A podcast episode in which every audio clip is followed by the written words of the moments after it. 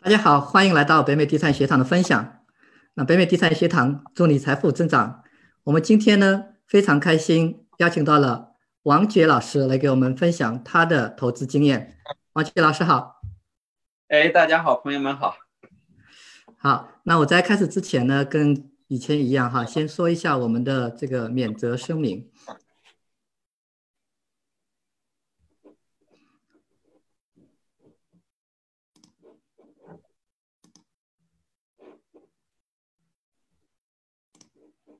大家等我一下啊。好，那我那个先说一下我们的免责声明，就是本活动呢分享的是嘉宾和活动参与者，就是包括我自己和一会儿啊听众们的一些投资经验和讨论，所以呢不是正式的投资建议。那嘉宾和北美地产学堂呢不对听众啊任何的投资抉择或者投资结果负责任。好。那大家也知道我的这个呃主持风格，每一次我们请到的嘉宾呢都非常不一样。那我们也是地产学堂，也是希望给大家提供呃特别不一样的各方面的呃嘉宾来分享他们的投资经历和故事。那今天我们请到的王珏老师呢，其实很多的人我私下问过很多人，王珏老师都认识你，呃，所以呃你的影响力还是有在那里的。然后呃，大家有问我说我们要聊什么哈？我们这一次呢，因为王杰老师你的经历很多，其实我们其实可以从呃普通的出租房聊，也可以聊今天我们主要讲的地产。我们呃讨论了一下呢，因为这个出租房方面我们的分享已经比较多了，所以我们今天呢给大家带来主要的这个讨论呢是在这个商业地产方面。那在这个之前呢，我就先呃给大家简单。介绍一下王杰老师，那个一会儿王杰老师也可以自己再补充一下。嗯，王杰老师呢是在呃一开始跟我们大家一样，很多呃人一样，都是在学校里面以及呃在科研领域哈，在呃九一年之前，王杰老师是在河南大学任教，所以实实在在的是个老师。然后呃九一年出国来到匹兹堡大学。做访问学者，然后再后面九二年之后呢，到 Kansas 大学做博士研究生。啊，那个时候我记得，呃，王菊老师有提到还是中国学生会的呃主席。两千年的时候，王菊老师搬到弗吉尼亚，也就是北面靠近 DC 的地方。啊，两千零一年开始买房，然后后面就基本上就开始了自己在房产领域的这个呃投资。一会儿。也可以跟大家分享一下为什么会步入到这个领域。呃，那大概十年前，呃，王杰老师开始除了自己做投资人，也开始做这个地产代理，啊，是呃，我吉尼亚北部地区的金牌代理吧，我可以这样认为哈。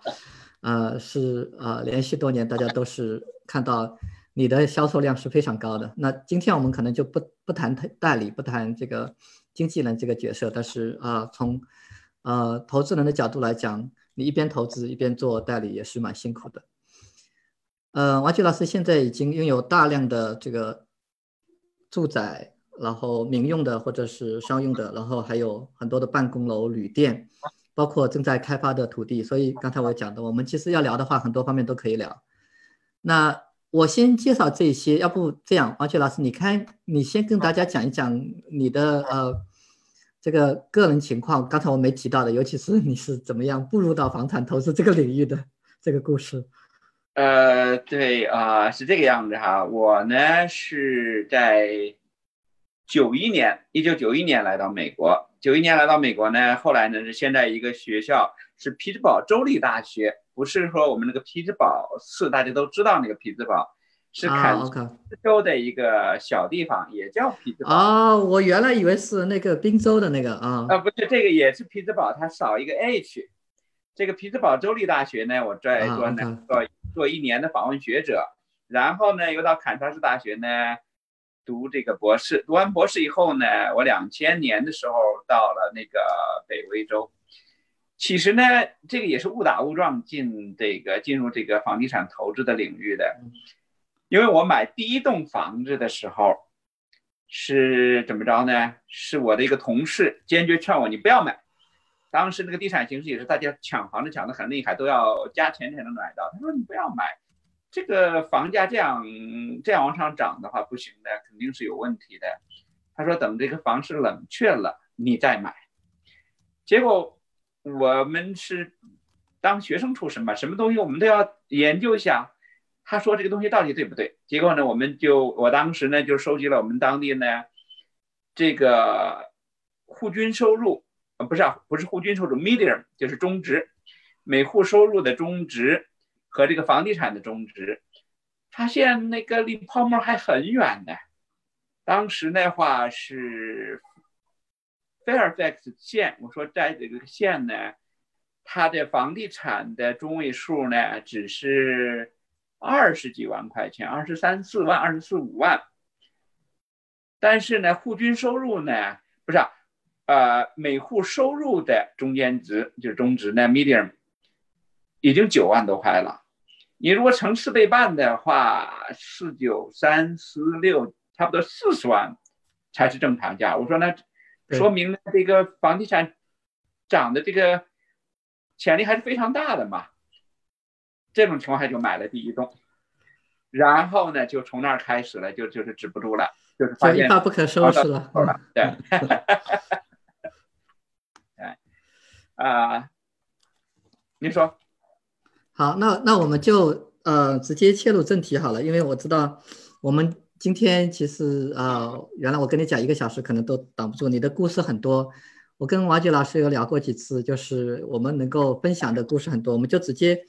就切入到这个呃房地产这个商业地产领域的这个投资经历好了，我们就直接说说，就是找一个典型的，就是先我们先从这个成功案例好了，就是你做过那么多刚才我们提到的公寓啊、酒店啊，然后土地开发各方面，呃，你觉得呃就是当时找到了一个比较好的一个 deal，然后最终这个 deal 做的也是比较成功的。你可以先给大家分享一个吗？好吧，呃，其实我做了这么多呢，商业地产也好，或者是这个住宅地产也好呢，住宅地产呢，就是我刚才说那个我第一栋房子那个买的是非常合适，啊，然后呢，这个商业地产方面呢，我是我们买了一个小旅馆，我们都不敢说叫酒店，我们叫旅馆，这个旅馆那种 style。motel 啊，就是 motel，但是这个 motel 买的是非常的合适。这个 motel 呢，是最开始呢，是也是机缘巧合。机缘巧合呢，是我一个我一个 consultant，就是说我有很多需要问的问题，房地产方面的问题，就是说我碰到了一个高人，我碰到很多问题都会去问他。那一天呢，我刚好是有机会打电话给他。打电话给他呢，我说，哎，说完正事儿以后，他说你撞到枪口上了。他本来这单生意呢，我是准备推荐给其他人的，但是你给我打电话了，我没有推荐给你，我觉得有点不好意思。心头过意不去啊。啊，我过意不去。那你既然撞到枪口上，那我就推荐给你吧。嗯，是什么呢？我说什么东西？他说是在 Fairfax City，Fairfax Boulevard 上边的。一个 motel，我说多少钱？他说两百二十万。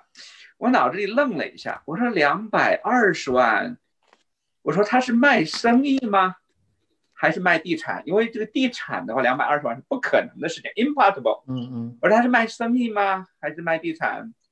还是地产生意一起卖？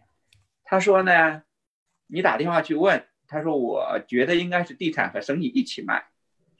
我觉得有点不可思议，我就打电话问那个对方那个 realtor，对方的那个代理，我说你是卖生意还是卖地产，还是地产生意一起卖？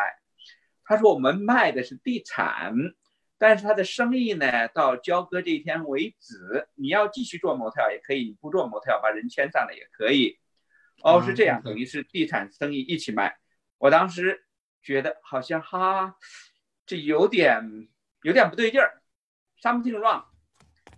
然后呢？因为这就是 too good to be true，但是虽然 too good to be true，但是你也不能就放弃啊。我们我当时呢，我自己拿不下来这件这件事情，我跟我的 partner，我就我跟他 partner 这个这个这个一个杨先生，我说哎，我说那个谁谁呀，哦杨先生啊，那边有一个 motel 卖，我们得把它拿下来哈。当时呢雨下的非常的大，真是那是真是倾盆大雨。他说这么大雨你急什么？雨停了，我说别说下雨，这下刀子咱们都得去。然后呢，我们当时开车就去了。我们走到了以后呢，雨也停了。我说你看怎么样？地产生意一起卖两百二十万。他说还不错呀，我们考虑考虑。哎，他不能考虑这件事情。等你考虑完了以后呢，这个东西，这个这个地儿就不在了。啊，我说这个谁呀？我说这个杨先生啊。我说假设说这个 motel 卖给我们三百万，你说咱们要不要？三百万也能要啊。我说这不得了吗？我说我们现在下决心买下来就赚了八十万了，你为什么不现在下决心？为什么要等一等呢？他说：“那你既然这么坚持，我很坚持这件事情。他说你既然这么坚持的话，那我们就我们就那个什么，我们就下决心买吧。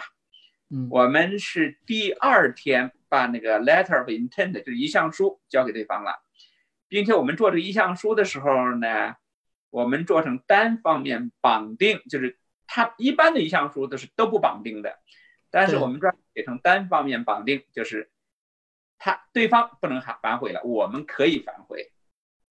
我们第二天意向书交交进去，中间隔了两天，对方把我们的意向书签了，我当时心里边一块石头落地了，然后马上我们大家都知道是一个好的 deal 了，为什么呢？接下来一个星期之内。卖方呢收到了六份意向书，其中一份意向书呢直接就加了二十万块钱，我们已经赚到二十万了。啊，加我们我们我们停一下那个呃王娟老师，因为我们很多那个学员对于这个数字是比较敏感的，包括我自己，就是你给大家稍稍微的讲一下，给给个概念，比如说这个 motel 呃这个 deal 是哪一年的，然后这个 motel 它一共有多少间，然后它。这个刚才你提到的这个位置嘛，在这个 Fairfax 那边，对吧？但它是属于比如说 A 区、B 区，给大家一个一个一个感觉，这个这个 building 大概是一个呃怎么样的一个一个估价的范围？它这个 motel 呢是在 Fairfax 市，Fairfax 市呢是它是独立于 Fairfax 县的，但是它跟这个县是并列的，但是它跟县呢什么都。有广泛的联系。那么 Fairfax 县呢，是这样说呢，是全美最富的十个县之一。的 Fairfax 县，嗯嗯。然后呢，Fairfax City 呢，也是按县来并列的话，也是全美最富的县之一，因为它这个县也是县级市嘛，是一样的。对，没错，嗯。同时呢，这条路呢是从 Fairfax City 穿过，这个地方呢。从 DC 往西去呢，有几条大动脉，一个是七号路，一个呢是 Dallas Toll Road 就机场高速，还有个呢是二十九号路，还有一个呢是五十号路，就是这几个呢是从 DC 往西去的几个大动脉。那么同时呢，二十九号路和五十号路呢，在 Fairfax City 里边呢，它并成一条路了。那么这条路有多忙呢？每天八万辆车从那儿过，嗯，这个车流量是非常大的。就是说，同时我为什么说当时就知道这这个 motel 呢？当时是有五十八个房间，五十八个啊，OK，五十八个房间。但是呢，这个有这个房间呢，对我们来说已经没有太大价值了，我们只是维持而已。关键是它有一点七五英亩的土地，这个土地非常值钱。我为什么知道它这个东西很值钱呢？我们等一会儿再讲。是因为旁边其他卖掉的东西我都非常熟啊，你可以对比，嗯，哎，我可以对比。当时呢，双方签了一项书以后，他后边进了六份意向书，其中一一份意向书就直接。加了二十万，这时候这个卖方呢发现他卖便宜了，卖便宜了就开始刁难我们，想把我们踢出去。嗯，然后等我们不是正式合约啊，我们签正式合约的时候，对方的一系列的非常苛刻的条款就出来了。第一，只给两个月的时间过户，两个月的时间我要去贷二百万块钱，有点不够啊，这个时间要更长一些，我贷不下来这个款，那就是逼着你退出。我们说没问题，两个月就两个月。然后呢，还有一个什么问题呢？就是说，一般的给押金是交给，一般来说这个押金呢。是交给过户公司的，对方的要求呢是完全是无理要求，你这个押金要给我们，给卖方。其实当时我有一些很不 comfortable 了，你如果拿了押金你跑了呢？对对，如果你对最后没弄成，可能拿不回来。嗯，啊，但是我们检查完了以后呢，发现他确实是主人，那么就给你没问题，我们又给了他，给就是说你所有的条件我们都同意，但是我们就是不出来，就是要签这个约。后来我没有办法了，我们就正式签约了。正式签完约以后，有一个人想要从我手，就我前天不是说有一个人他加了二十万吗？对对。这个人找到我，因为他发现我们正式签约了，他没有办法，他发现找到我。美国人很少说跟你拉近乎叫你 brother 的，对不对？就是 最多是 Hey guy，Hey buddy，不得了了。这个人呢喊我 brother，Hey brother，你喊我 brother，我也喊你 brother，Hi brother，I give you three and a half，然后呢把你的合约转给我吧，就是他直接加到三点五，我是二点二签的约，他加到三点五，就是我什么都不用做，可以拿一点三回来。我说 我说 Hey brother，No I don't，我就没有他，我要继续继续往前走。到后来呢，就是我们就是又过了两个月，就是二零一四年，马上过了圣诞节，就是圣诞节之后还有几天，人家还有工作的时候嘛。十二月二十七号，我们就把这个酒店给买下来了，close 了，嗯，close 了，二百二十万 close 了，close 完了以后呢，我们又有人找上门来，OK，四百五十万，给你四百五十万。我要从你手里现在就 take over。我说 no，我说这个东西呢，我知道它值值多少。为什么我知道它值多少呢？同一条街上，因为 Fairfax Boulevard 呢，往东的话靠近 DC，往西的话靠近 Nowhere，所以呢越往东越贵，越往西呢越便宜。在我们西边大概一英里的地方，也是同一条街上有一个同样的 motel。他们是五十个房间，我们是五十八个房间。他们是一点一四个 acre，我们是一点七五个 acre。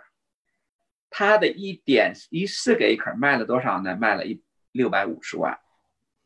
啊，所以你们的价值其实是超过六百五十万的。啊，对我们价值超过六百五十万的。所以呢，我当时下决心是下的非常快嘛。但事实上，我们这个 motel 本身经营是不赚钱的。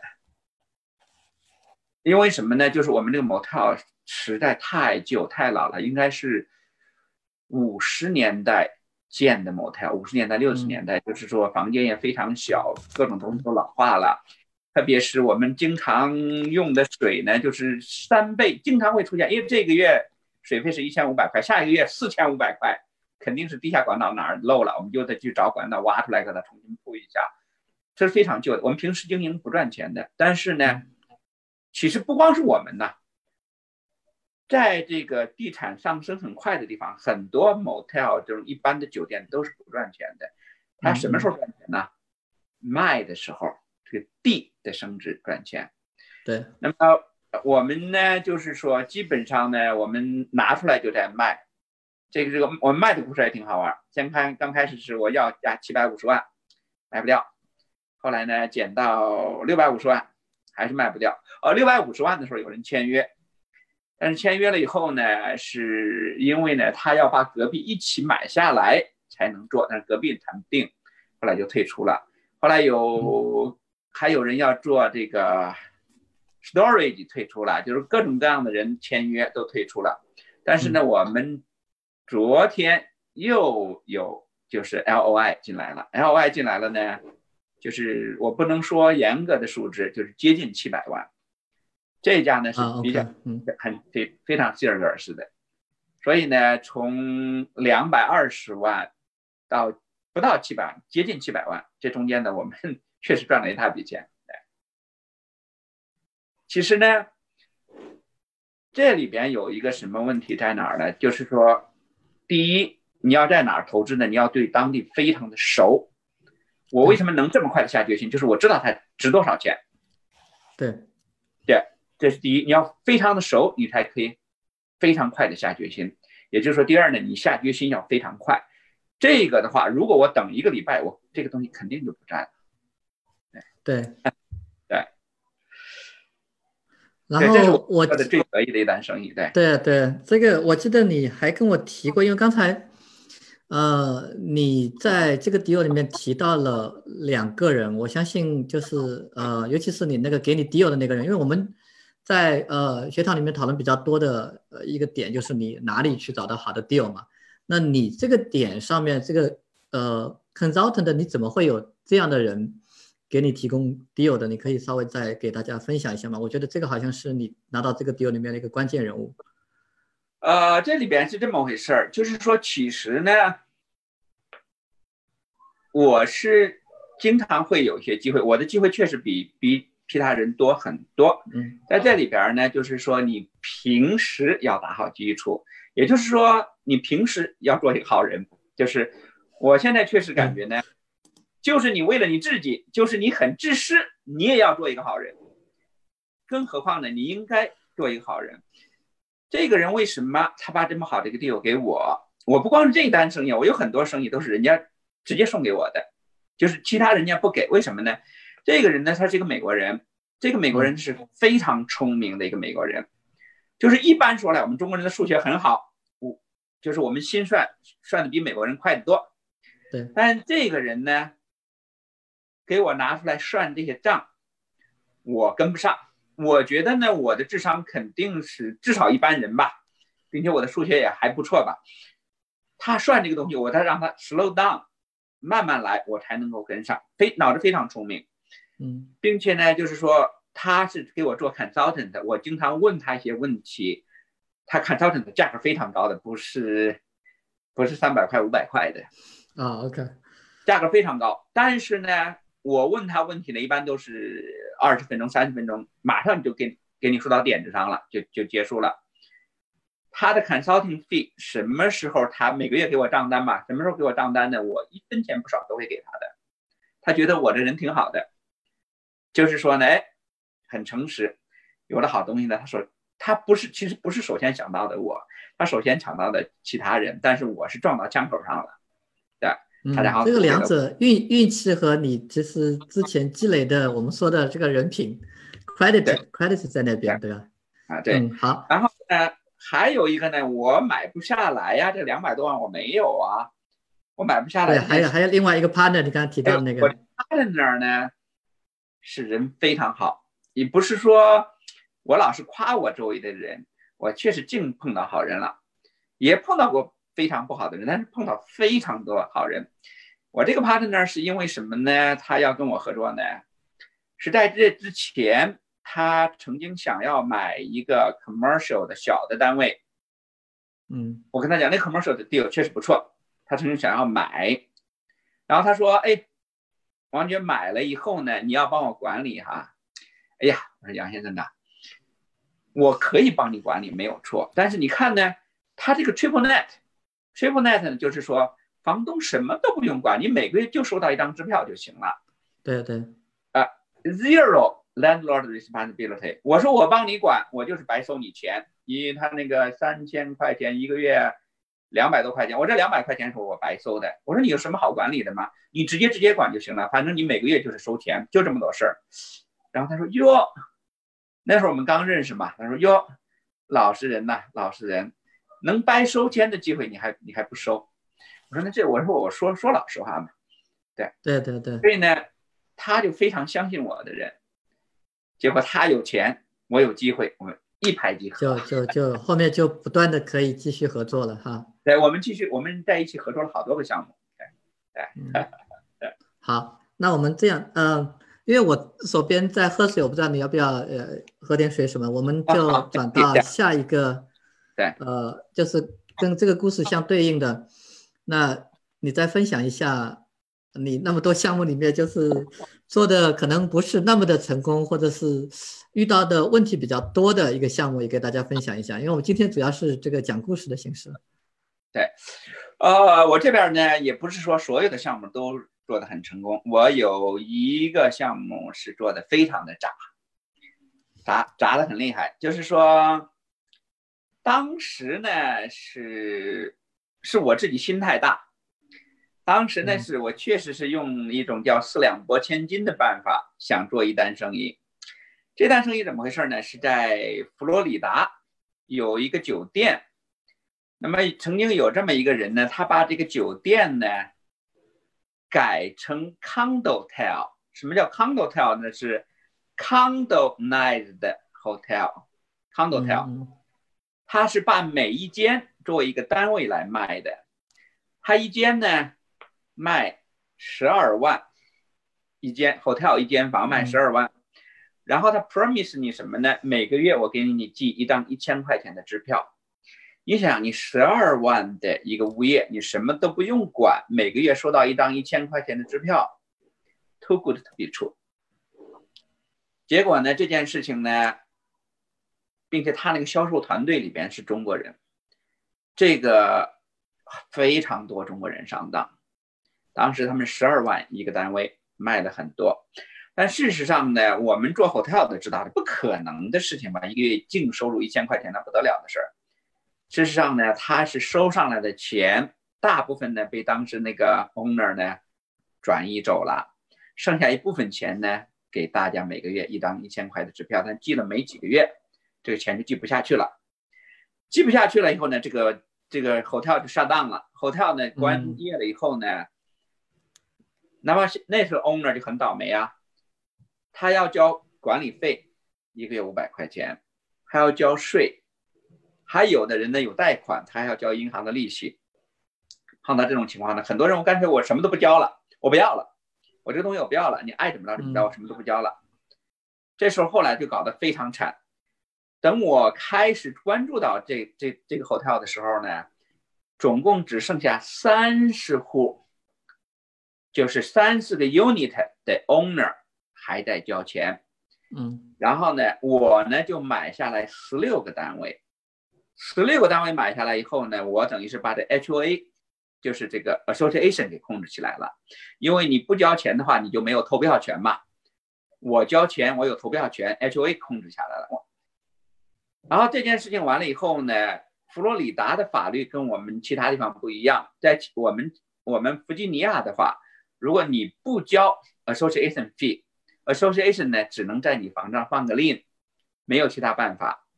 佛罗里达呢是，如果你不交 association fee，他们可以怎么着呢？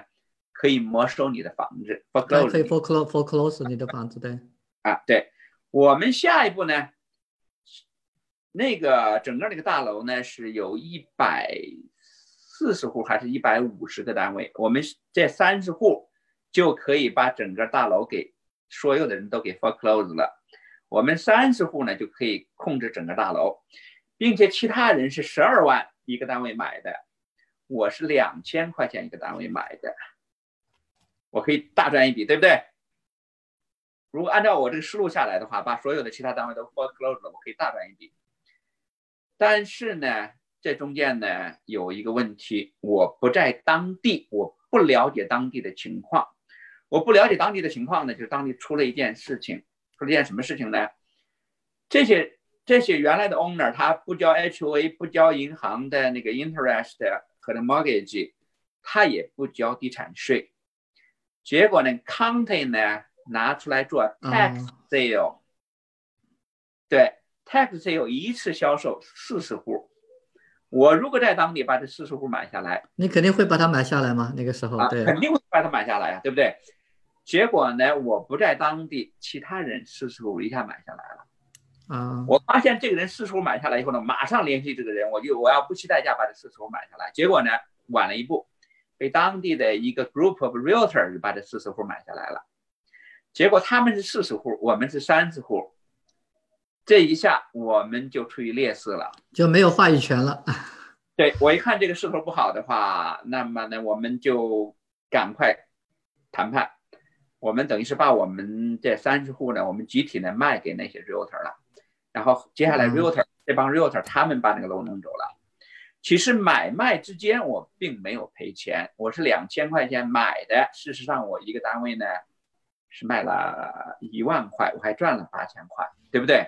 嗯嗯。但是这件事情 last 了大概四年的五年，我们一直没有搞定这件事。我我本人每个月交八千块钱的 condo 费，一年。所以你你主要是赔在那个里面，嗯。哎对，好像四年五年，这个这一块我赔惨了。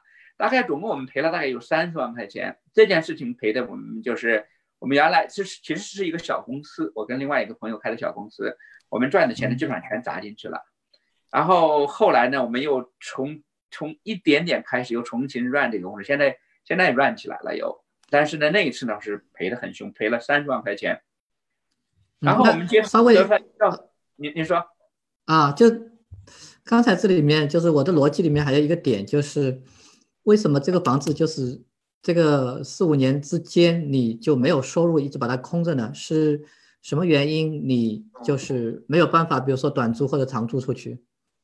他现当时呢，就是情况很复杂，有的有的东西在银行手里，有的东西呢是在很多在银行手里，有的人呢，我们当时需要时间呢，从银行的跟银行谈。从银行手里收回来，还有的呢是要跟个人谈，或者是没收它，还有那个政府的那个 tax lien，我们都要处理，并且当时有因为什么呢？这个楼这个楼本身的状况很差，就是楼顶漏雨啊，要要翻新啊，修理啊，要很又又是一大笔费用，等于是如果要弄的话，我们当时呢是没有没有办法，我们自己没有钱去做装修，同时呢，我们希望贷款或者从第三方拿钱的话呢。我们那个产权没有搞清楚，但是在我一要做这一切之前呢，就是被其他人捷足先登了。后来他们那个楼又，后来那帮 realtor 呢把那个楼整个给装修了，又拿出去啊，现在在一后来一直在经营的还不错，但是跟我们没关系了。这个是非常重的一个教训。从那以后呢，我得出来一个结论呢，就是说你不在当地，不在 local，你不要在那儿。在哪里投资？就是你一定要在 local 投资。你不在 local，不了解当地的情况，本来是一很好的一单生意，也有可能被你做砸。嗯，对我在这里 comment 一下，就是因为有很多听众在那里嘛，就是啊，尽可能的这样说好了，尽可能在 local 有有人，就是如果你是远程投资的话，比如说如果你有个 partner 在那边，或者是你有一个非常。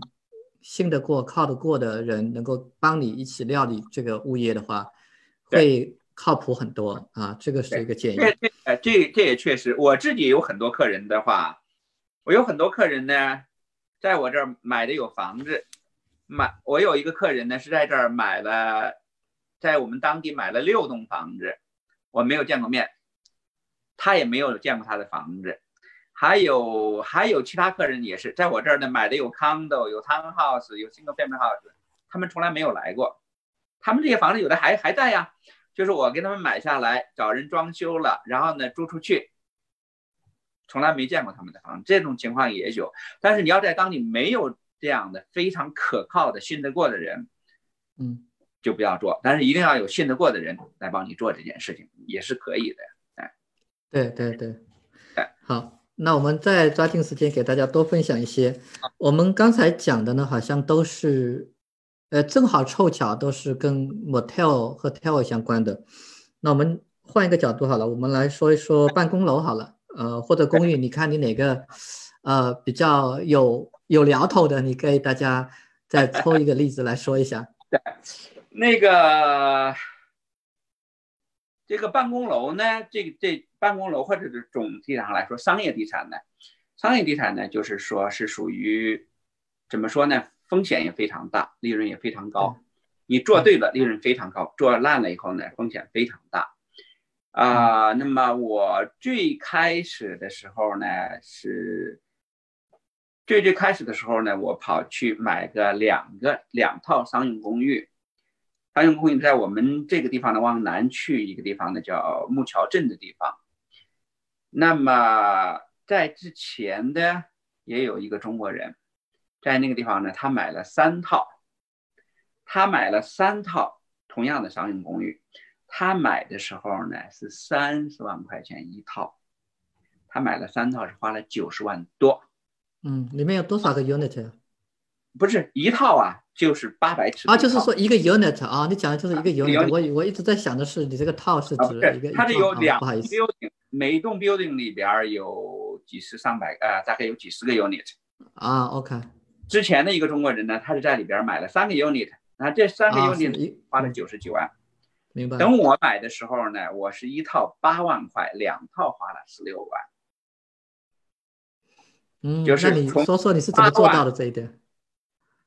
因为他们他们当时买的时候呢，是一个大泡沫，他们应该是零六年零六零七这个样子，嗯啊，那个大泡沫。但是在之后我买的时候呢，是应该是一零年一一年的时候的事情了。嗯，就是我买的时候呢，就是已经。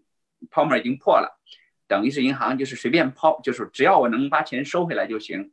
那两个呢，我我现在还在还在手里边放着，还在手里边放着呢。那两套呢，基本上是我把他们装修出来以后呢，一个租一千五，一个租一千四，每个月两千九百块钱的进账，就是当然除掉这个 condo fee，除掉 tax，完了以后呢。差不多每个月还有两千块钱，就是十六万拿回来一个月拿回来两千块钱，嗯，还还是很爽的。对对对，因为这个是净收入啊，你不是毛收入，不是，并且那个不是我们说的。对对，办公楼呢，我们做的有做的好的，有做的不好的。那么这里边有一个问题呢，我也是不断的在接受教训。我们有一栋楼呢，做的是非常好，我很满意。是当时这一栋楼呢，是整个当时那个开发商呢，是他也是当 condo 一个一个卖出去的，condo 一个一个卖出去的呢，等他卖到一半的时候，他破产了，破其实还没破产，马上就要破产了。当时呢，就是说一天都不能再等，银行是要没收，一天都不能再等，并且呢是一定要这么多钱才可以把这个银行的钱还上。我们等于是把整个这个楼剩余的所有的单位都买下来了，但是一楼、二楼的单位都是一个一个单位，我们很容易处理。但是三楼呢是一整层是一个单位，我们当时很便宜买下来了。买下来以后呢，三楼一有多少尺？大概有一万不到两万尺吧，这就很麻烦了。我们当时租也租不出去，卖也卖不掉。然后怎么办呢？我当时呢，就是当时也是，也，就是很多人觉得你这个样子的话，我们三楼怎么办？你现在卖也卖不出去，租也租不出去，怎么办？我当时呢，就是我咬，就是咬紧牙，就是我们一定要把三楼分割了。但是分割了呢，我们手里没有钱去做分割，啊，当时呢，我们搞得很那个什么，连我们主席，我们的主，我的 president，我们有个 group 嘛，group president 都辞职不干了，卖了他的股份走人了。然后呢，那我们呢？这个时候呢，我们在二楼卖掉了一个单位，一个单位卖掉了以后，我们拿回来二十多万，把三楼整个给全部分割了，一个是物理分割，一个是呢法律分割，把三楼一个单位分割成十个单位。完了以后的，话是我们买的时候是一百一十七块钱一尺，我们后来卖的卖到三百二十五块钱一尺。哦哇，double 了基本上，嗯啊对啊，基本上呢就是说我们三楼呢。还有几个空的，我们卖掉了一二三个单位，租出去三个单位，还有四个单位是空的。但是的话，就是我们的资金来说呢，整个在这个楼上的投入呢，基本上差一点点不翻倍。这个是我们做的很好的一一单生意，办公楼。但我们另外一段办公楼呢，就做的很烂。一个另外一个办公楼呢，就是说我们这里边也是挺复杂。其实后来我发现的话，做这种东西呢。一个两个人，三个五个人做，不能很多人在一起做。对我最想说，我们我们我们来聊一聊这个点，因为你刚才说那个主席退掉了，我我蛮想 follow up 你这个这句话的，就是到底你们这个这个合伙人是一个，就是怎么样合伙的，多少人？然后当时呢，是我们大概总共有十几个人出来一起做的嘛。出在一起的呢，有的人不在乎，有的人他很在乎。嗯，其实这个投资我发现呢，就是有的人呢，就是人，大家人都很好了，都很 nice 的。关键是有的人呢，他对这个风险的承受能力就比较大，他无所谓。对，有的人呢，他老是搞不清，我们接下来是赚还是赔？你要给我个结论，你要赶快给我个结论，我现在就要把钱收回来。对对对，很急，对，很急，没有啊，没有赔钱，然后或者是。就出了一个很多很多一个问题，结果是我们中间有几个是外地的朋友，外地的朋友他不了啊，一看那个买下买的时候呢，高高兴兴买了，买了完了以后呢，当然我们也犯了一些错误，就是说我们当时最开始出租的时候呢，我们买下来以后呢，我们出租的时候呢，我没有亲自去租，我们是请的那个原来卖帮我们就是卖方那个代理，他说他谈的有合约。一个两万尺，一个三万尺，结他这两万尺加三万尺谈成了以后呢，我们整栋楼就住完了，我们就就就 stabilize 了，就是稳定了，我们就相信他了。结果呢，他磨了我们大概十几个月，十八个月，一寸都没有租出去，这没有办法，我们就把这个楼要回来，我们自己租，等于是我一年不到的时间，我就租了八千多尺。后来呢，我后来是把整个一楼租租完了。那这时候呢，这个时间拖得久了一些，大家没有分红啊，这中间就麻烦了，就就急了，就急了，就急了。哎呀，后来呢，就是闹闹得很凶，最后闹得大家朋友都做不成了啊。有的人呢，就是说啊，你那个什么，你你骗了我们了，你为了挣那 commission，你把我们给骗了，如何如何啊？最后呢，最后呢是外地的一个朋友领着几个人带头跟我闹。哎哎，刚才又不不显示了一下，带带头跟我闹，带头跟我闹呢，闹的 没有办法。哦，还好，我们呢这个现在呢，就是我们最近就这几天刚刚签了一个那个 letter of intent，然后呢，我们等于是每人总共也就赚个十个 percent，可以把它卖掉了就。但是这个就做的很很惨，因为这中间呢有一两个不了解底细的人掺进来了，掺和进来了以后呢。他不不了解情况，他不懂得商业地产，然后呢，没有这个对风险的承受能力，他就跟你闹。就说本来我们这栋楼呢也是应该 condonize 变分隔做法律分隔以后呢，一个一个单位卖，不行，不能等，现在就得卖，我不给你时间分割，我们就得卖，你要赶快卖，你不卖的话，你就你就走人，我们另外请人卖，就是这个样子，啊，就逼到给死角去了，对。所以呢，这个选 partner 很重要。就是说，你看我后来也发现这件事情，我跟有的 partner 在一起做，就做的非常顺利，每单生意都赚钱。那跟有一些人呢，就没有那么顺利了，总是出点这个问题那个问题的。所以选 partner 很重要。对，我觉得啊，我稍微分享一点，就这个上面，就是其实有的时候并不是说选 partner 你是选一个好人和坏人。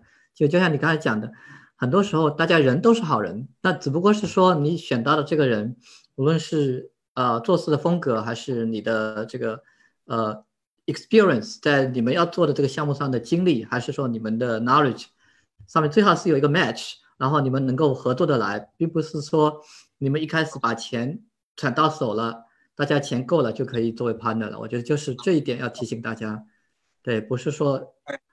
大家算一算钱够了，我们就一起做。确实是要考量一下大家能不能合到一起来做事情，这个很重要。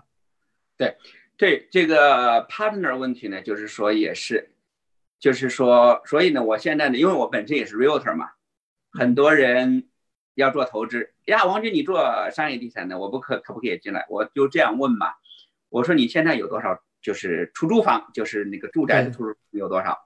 我说你要没有出租房，一个都没有，或者就那么一个两个，我说你先接着做出租房，等什么时候呢？钱对你是个数字的时候，你不是很 care 的时候，你再来做商业地产。因为商业地产有可能一下赚很多，也有可能风险很大。你对风险承受能力没有到这个地步，你最好不要做这件事情。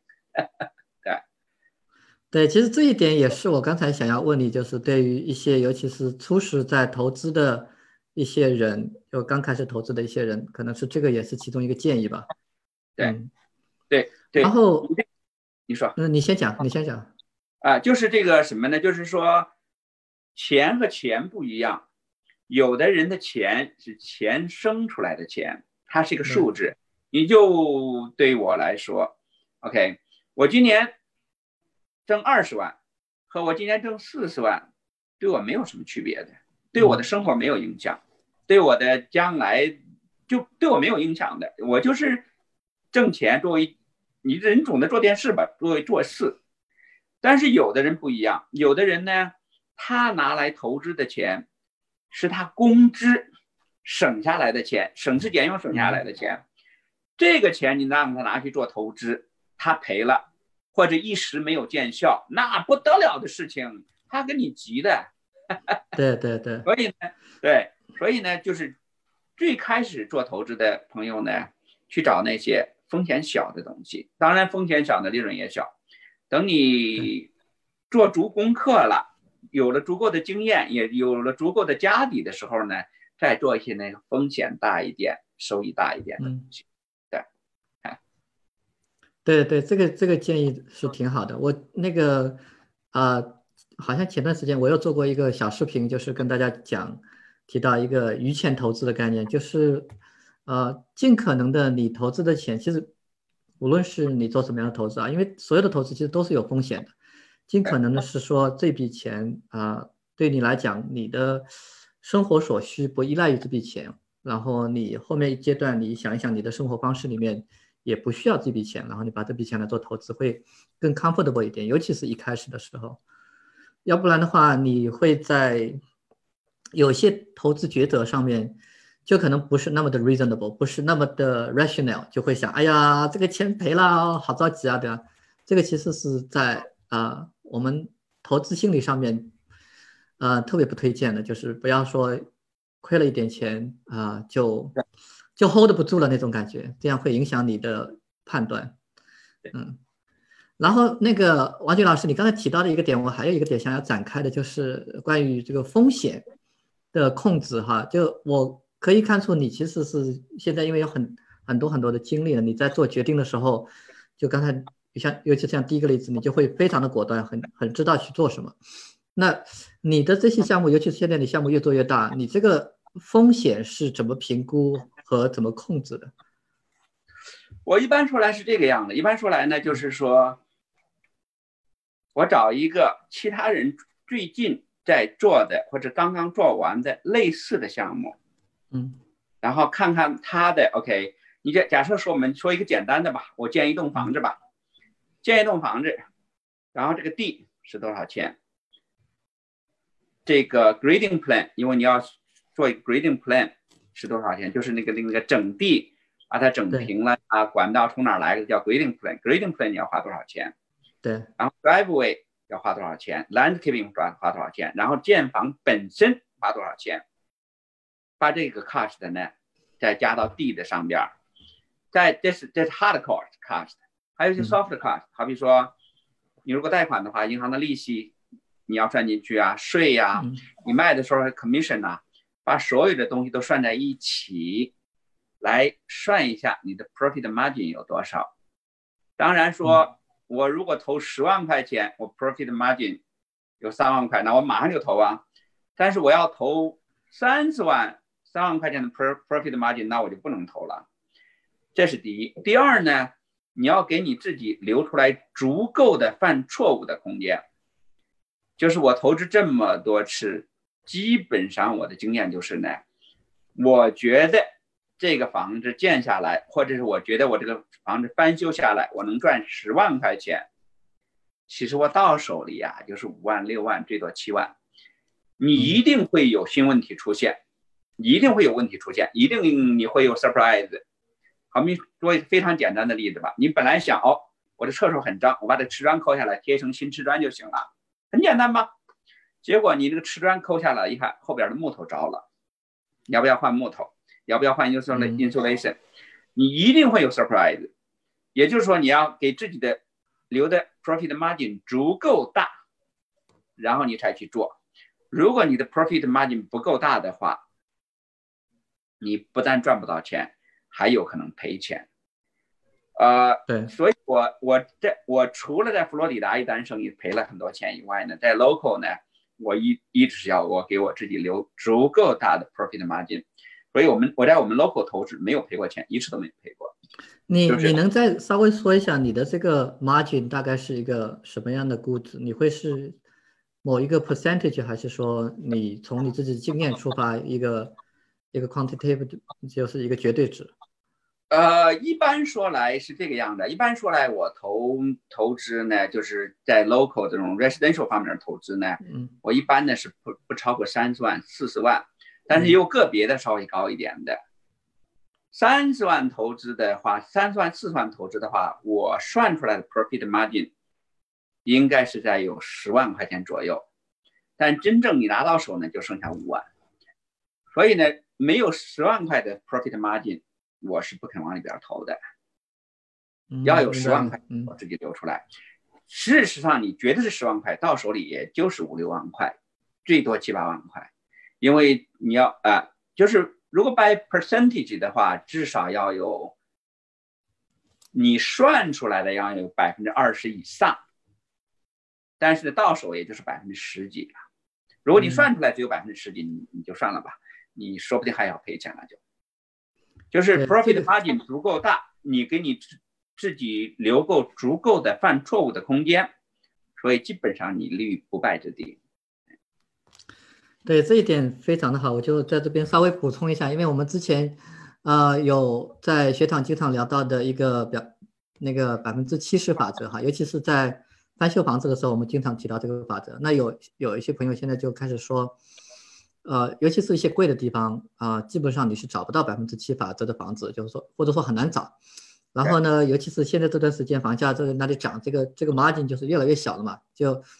所以有很多人就会说，其实我算了一下，这个也不一定要百分之七十的法则。其实就他们会说，我算了一下，我觉得，其实百分之八八十法则，甚至百分之九十法则也可以做啊，也能赚不少钱。但是真正做起来，比如说你到按照百分之八十的法则去做，本来你会觉得啊，你其实算来算去，可能还有个百分之二十可以赚，然后结果发现就是你讲的，后面就是。各种啊，你想都想不到的问题，什么就像你刚才讲的这个埋在地下的这个管道可能在漏了，然后你要把它挖出来。然后我有遇到过的一个朋友是浴缸背后的这个水管爆了，一挖就是就就五六千就去了。然后有棵树要砍砍一棵树，一棵很老的树啊，就可能是几千块钱也去了。就是这些他原来根本就是。你在做原来做这个 plan 的时候，完全就想不到的东西，就是最后真正实施起来的时候都会出来。所以确实，这个 profit margin 这个概念，我觉得在今天的分享里比较重要的，大家应该。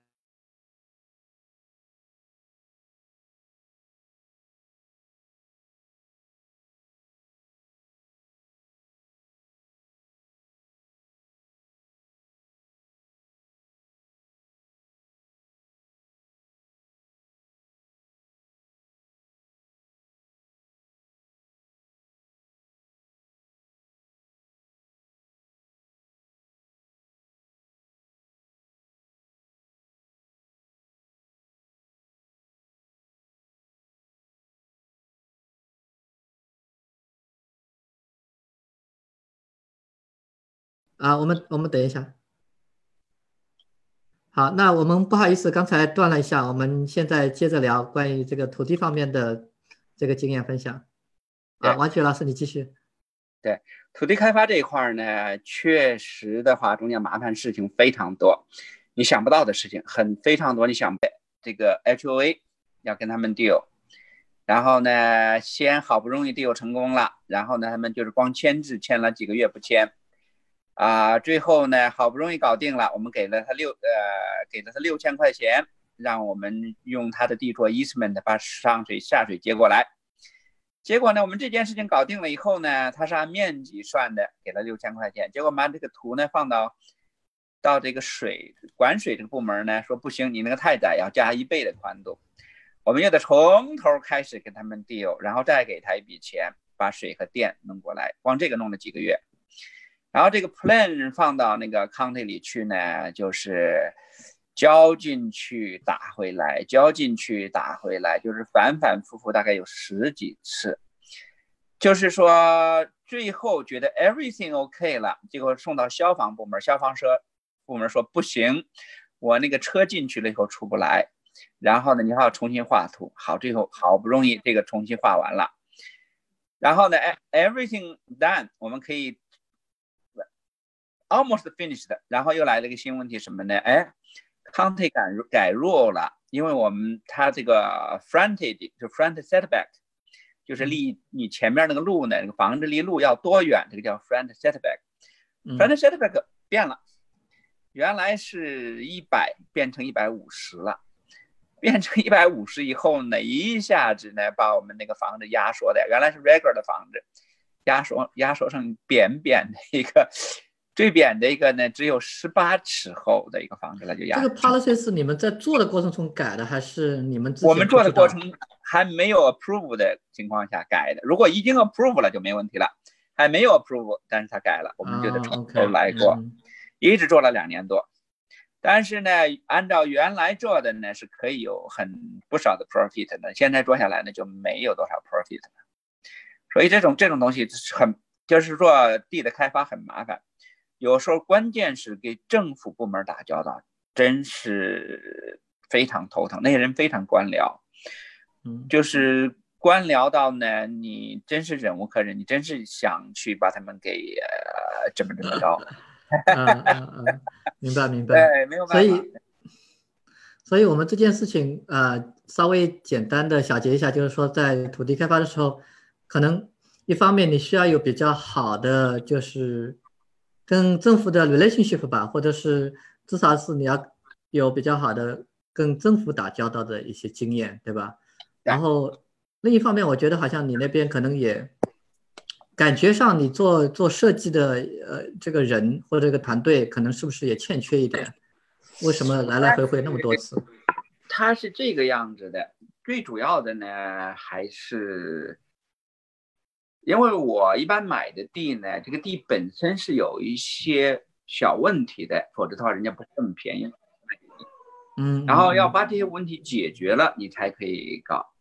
我们其实呢，另外有一块地在 Alexandria 也是。它那个 zoning 非常好，它的 zoning 呢是一块地可以建八个单位，我们六，呃，又暂停了是吧？呃，现在是怎么回事？呃，我这边是好的，好的。啊，那为什么有个背景的这个噪音，好像有一个有个人在讲话，有个女生在讲话的声音，我也不知道。我们继续好了。对，呃，zoning 非常好。我们是一点六个 acre，理论上可以建十二栋 townhouse，但是呢，那个地方呢，一栋一栋 townhouse 呢，现在已经卖到多少了？一栋 townhouse 已经卖到九十万了。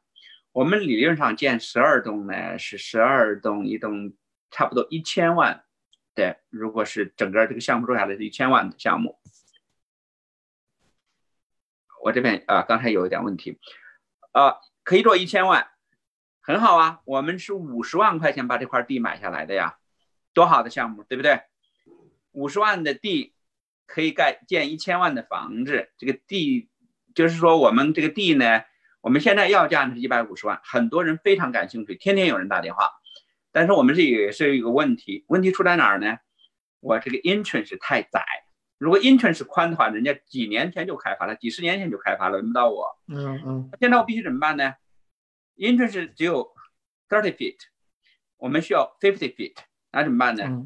我现在呢就只能找钱把这个门口买掉，买一个 duplex，然后拆掉，路足扩大足够宽，才能够做下来。这是这个时候呢，就有牵牵扯进一步的资金。对，做做他的话，你要有非常有耐心，慢慢的来。嗯嗯。那这个我们就先不展开了，因为我们呃，我跟其他一些土地开发的朋友聊过，也是呃很多细节的东西，而且确实是需要一些技术背景，我们再来聊的。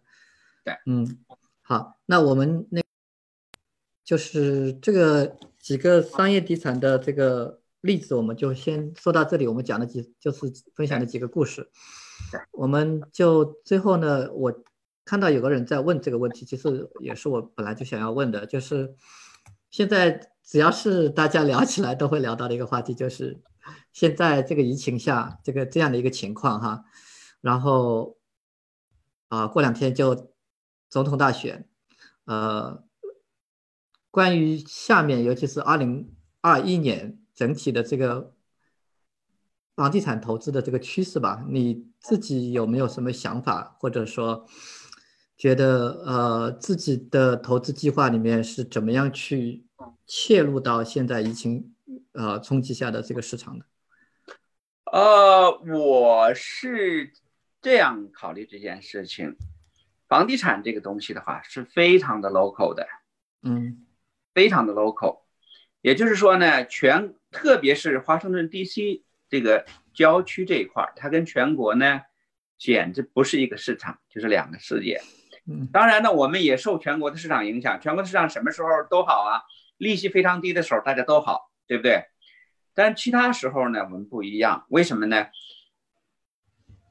我们这个地方呢，你我们这样说一个简单的例子吧。最近几年，在东西海岸有地产的朋友都知道，西雅图的房子狂涨，旧金山、洛杉矶，包括圣地亚哥的房子都是翻了几倍了，不是一倍了。东海岸，波士顿，因为我我大女儿在波士顿嘛，我知道波士顿的房子，纽约的房子，南边到迈阿密的房子都涨了，不是翻一倍。只有 DC 周围，我们这儿的房子呢，就是不涨，也不是说一点不涨啊，就是根本都没有涨过通货膨胀率，并且呢，我们这儿呢人，就是说我们的就是说教育水平比他们高，学校比其他地方好，户均收入比其他地方也要高，但是为什么不涨呢？不知道，我们真是不知道，东西海岸都涨了，就是我们这儿不涨。但是呢，现在呢，就是我是觉得的话。炸药已经准备好了，就缺一个什么呢？缺一个导火索，或者缺一个 trigger。那么现在的 trigger 给我们送来了，就是谁呀？就是 Amazon 进来了，我们的 trigger 来了。所以呢，全国的房子怎么着，我不知道。但是我们 local 的房子呢，是接下来我觉得是要狂涨。我是现在呢，只要我能搞到钱，我就去买房子，我借高利贷去买房子，百分之。ten percent interest，我跑去借了，拿来做当配，再去借，再去从银行贷款，再买房子。因为什么呢？这个地方的话，就是说，其实呢，也就是有时候有一个价值洼地，这个价我们这个地方是个价值洼地，我们 local 的房子接下来几年会涨得非常好。因为什么呢？你要看到人大量的搬入，什么时候是买房子的好时机呢？那个地方道路拥挤。堵车堵得不得了的时候，还有商店里到处都是人挤不动的时候，房租快速增长的时候，这个时候说明什么呢？人口在大量的搬入，人口只要人口在大量的搬入，你什么都不用怕。如果说你这个地方人口在减少，你也赶快跟着跑。我的感觉呢，就是我们 local 呢是人口在大量的搬入，特别是 Amazon 来了以后呢，Amazon。他们是赚的是全国的钱，他增加一个工作机会，那么我们 local 呢要另外增加五个工作机会来 support 它，也就是他增加一个工作机会，等于是总共是六个工作机会。Amazon 呢准备进来是三万五千人乘六，这就是二十万人，对不对？三万五乘六就差不多二十万，一个工作机会还要带老婆孩子进来呀，对不对？然后呢是。变成多少人呢？乘二点八，二十再乘二点八，五十六万人。五十六万人进来以后，北威这么大一个地方，你总得住啊！你要么租房，你要么买房，只有两个选择，你不能住到车里，住到车里是违法的。所以我们 logo 是一定要大涨特涨的。那全国其他地方的呢？对不起，我真是不知道。啊啊，可以。这个这个观点其实是，啊，对我我访谈过的嘉宾里面，这个是比较 strong 的，就是。对于某一个趋势的这个见解，但你这里呢有一个呃非常突出的一个点，就是我们只讲 local，只讲你现在熟悉的北弗吉尼亚那一块，啊，因为 Amazon 的这个搬路使得，呃，这个地区其实也很奇怪。我也确实是一直有在看，因为我跟你交流过，我也特别喜欢 DC 这个这个区域。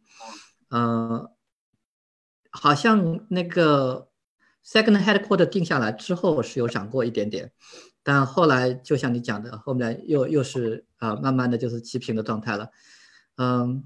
这个反正呃，对于听众来讲，我只能说大家呃自己也要有一个分析，因为呃就是怎么说呢，就是每个人对于市场的分析的角度可能都不一样，但是确实我自己本身也确实是会觉得 DC 那块也是应该有一个时时段得涨一涨的这种感觉。对，好。现在我们这个地方呢，不光是房价在涨，租金也在涨，租金快速生长。房价快速生长，这两个一起涨，这就没有泡沫的问题。零五年的时候呢，情况不一样，房价在涨，但租金在落，这就是问题了。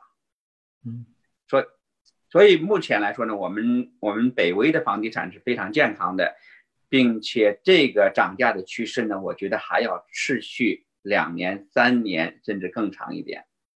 嗯，好的，那尤其是可能是已经在。啊，DC 附近的呃朋友，可能这个 information 也是非常非常的重要。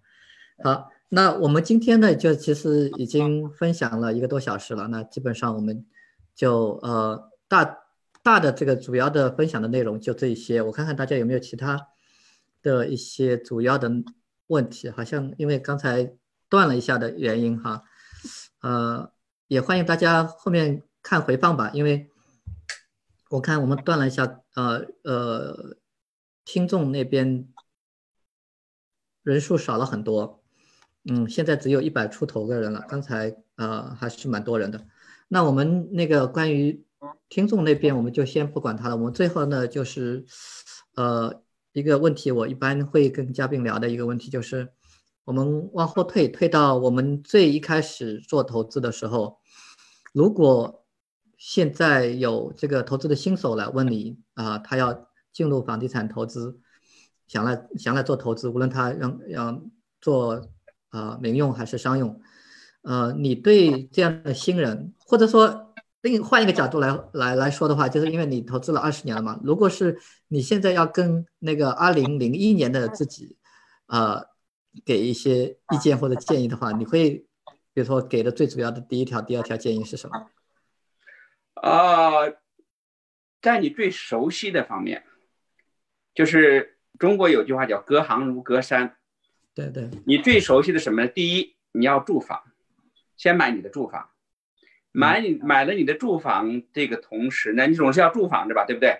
买了住房的同时呢，你对这个房子怎么估价，然后呢，怎么样修理房子，怎么样贷款，整个这一套你都熟悉起来了，这是你的刚需。这个满足你的刚需的同时呢，你对房地产开始熟悉起来了，然后呢，再投资第二个、第三个，从 residential 开始做。等什么时候你的 residential 就是说住宅已经赚了很多钱了，钱对你是一个数值了，对你影响不大的时候呢，去做 commercial。最赚钱的呢还是 commercial，但是呢 commercial 的风险太大，不是人人都可以做的。并且时间 take 很长时间，很多人会失去耐心，中间会急，有的人会急呢，甚至就是我不惜很便宜的把我的 commercial 东西卖掉，那你就惨了。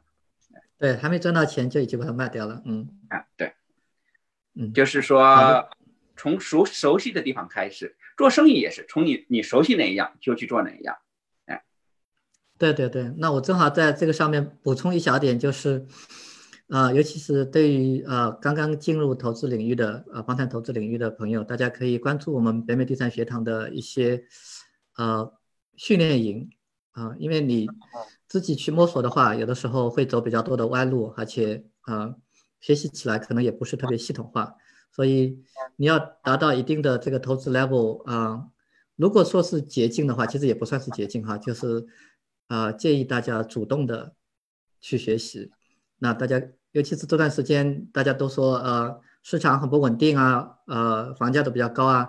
那其实正好是静下心来，可以多学一些这个房产投资知识的好时机。那我就跟大家分享这个点。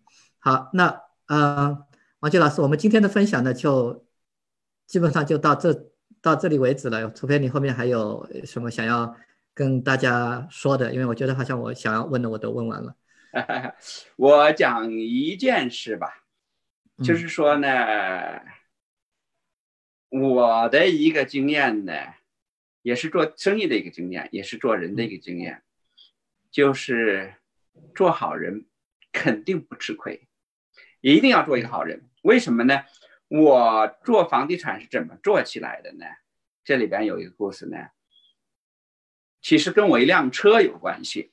我以前呢有一辆很大的大车，Ford Explorer，那个三排座的很大。那个时候呢，我周围那一大帮那种单身的朋友，这些人搬家的时候呢，不想去租那个车，租还蛮贵的嘛，一百多块钱嘛。对对。哎，哟，王爵有个大车，我们我们借他的大车。先是朋友直接的朋友借车，后来是朋友的朋友借车，后来是朋友的朋友的朋友借车。他们借车的话，我舍不得让他们把车给我开走啊，然后算了，我开车去吧。然后我开车去，你真的你坐到车里，人家搬东西，你坐在旁边，你肯定也得帮忙啊，对啊。哎，我干脆就帮他们一块儿搬。结果呢，就就这样的，我认识了很多人，认识了很多人呢以后呢，后来呢，他们说，哎呦，王杰做 realtor 了，那我们不找他找谁呀？再加上呢，我刚开始自己投资了一些房地产以后呢，很多人。打电话问我有关房地产的事情，我基本上晚上天天在解答问题。后来呢，解答问题的同时呢，第一我自己的知识知识也变得更丰富起来了，同时很多人都知道，哎，王姐懂，他懂得这些东西。我一当 realtor 的这些人马上就跑过来，变成我的客户了。结果我第一年，我当 realtor 的第一年卖了三十六栋房子。所以呢，我等于每个月每个月平均每个月三个啊，嗯，对我最多的一个月卖了八栋。嗯嗯，对这个这个是说，嗯，为什么我一做就做起来了？因为做 realtor 的话是前三年是要饿肚子的呀，三年以后再开啊，三年以后才能吃饱饭。对，对，所以这个里面。啊，我们以前讲的就是说，你要有这个 network，你要有这样的 connection。但是再退一步，其实就是你讲的，你自己首先是要有一个，呃，这个 personality，你你的这个品质要到位，大家才会信得过你，才会来找你嘛，对吧？然后你自己去做，无论是后面是不是做 realtor 或者是做投资，其实我一直跟大家分享的一个点，我认为房产投资其实就是一个。人的 business 跟人打交道的 business，它不像股票，很多时候就是你自己一个人在那里钻研，在那里投就好了。我我认为跟股票相比，最大的一个区别之一就是房地产投资其实是一个跟人打交道的 business，所以你自己首先是需要一个有比较正的人品，比较能够有吸引别人的这样的一个呃人品的话，你才能。自己的生意能够 越做越好，蒸蒸蒸日上 哈，确实是这样。嗯，非常非常好的一个 point，感谢分享。嗯，好，OK，那谢谢谢谢谢谢主持人，对啊，谢谢黄杰老师，因为我知道你那边也比较晚了。那呃，还是刚才那句话哈，我们因为中间断了一下，所以呃，有些朋友可能后半部分没有看到。那欢迎大家呢，反正就是在 YouTube 同一个链接，大家可以回来继续看，也欢迎大家把。啊，你们觉得今天听的比较好的话，把这个链接分享给你周围的朋友。好，那我们今天的分享呢就到此为止，欢迎大家继续关注我们北美地产学堂的频道。啊，我们后期会有更多不一样的房产投资方面的这个专家和这个朋友来分享不同的故事和经验。好，那北美地产学堂，祝你财富增长，我们下次再见，谢谢王雪老师。好，谢谢的。